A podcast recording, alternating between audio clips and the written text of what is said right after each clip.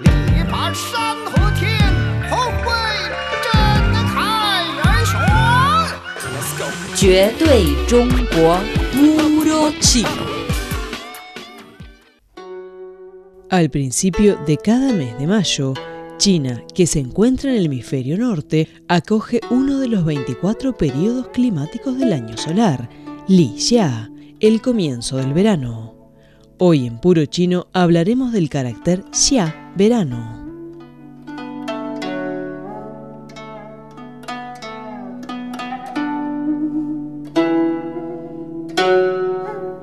En chino mandarín moderno, el xia aparece con mayor frecuencia con sentido de verano. Sin embargo, en el momento de su creación, no tenía que ver con esta estación. No se ha encontrado el carácter xia en las inscripciones sobre caparazón de tortuga. Su forma más temprana, hallada hasta ahora, apareció en las posteriores inscripciones en antiguas vasijas de bronce del período de primavera y otoño. En él se puede distinguir la cabeza, un par de manos y los pies de una persona. Y en la parte izquierda superior un signo parecido al sol. Representa a una persona debajo del sol.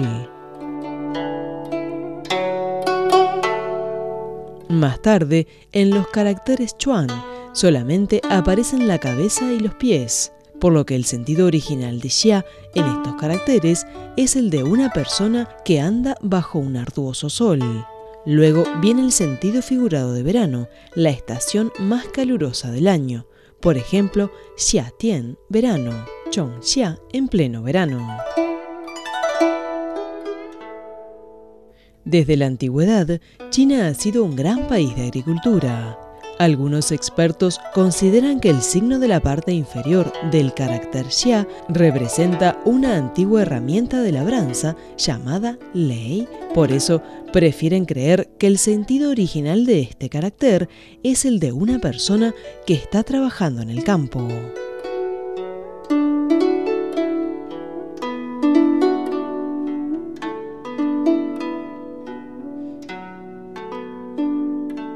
La primera dinastía de China se llama Xia, cuyo primer gobernante es Dayu. ¿Por qué Dayu denominó su país como Xia?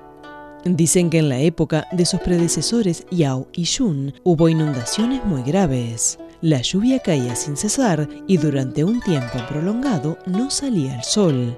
Dayu, tras subir al trono, tomó su primera decisión de controlar las inundaciones y dejar que su pueblo pudiera laborar en los campos bajo el sol. El Xia reveló plenamente el deseo de Dayu. Otra explicación más flexible dice que Dayu fue el líder de la tribu más fuerte entre las doce principales de aquella época. Se llamó tribu Xiaohou por eso bautizó su dinastía con el nombre de Xia.